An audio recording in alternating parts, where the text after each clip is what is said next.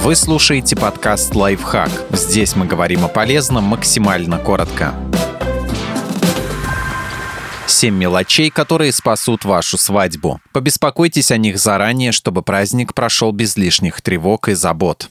Влажные салфетки пригодятся в любой непонятной ситуации, связанной с грязью. Помогут оттереть руки после пирожка, вернуть обуви чистоту, убрать помаду с лица жениха.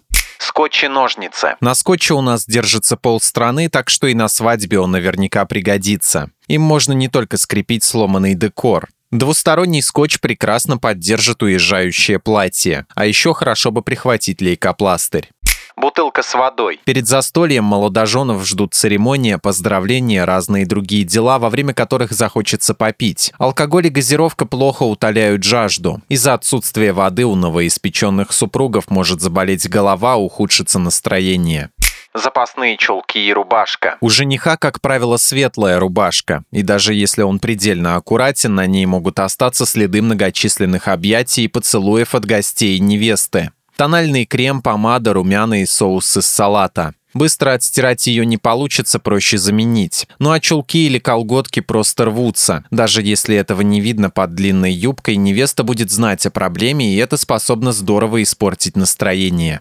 Хэштег. Гости точно будут выкладывать фото и видео в Инстаграм. В итоге можно насобирать неплохой архив с торжества. А чтобы облегчить поиски, лучше попросить гостей ставить какой-то конкретный хэштег, тот, что придумали молодожены. Таблички с кодовым словом и призывом его ставить под фото лучше развесить в нескольких местах.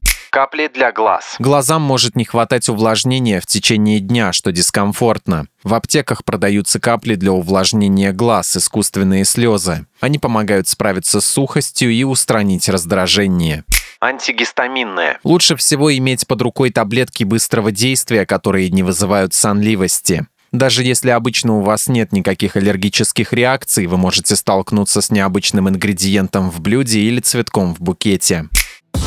Подписывайтесь на подкаст «Лайфхак» на всех удобных платформах, ставьте ему лайки и звездочки, оставляйте комментарии. Услышимся!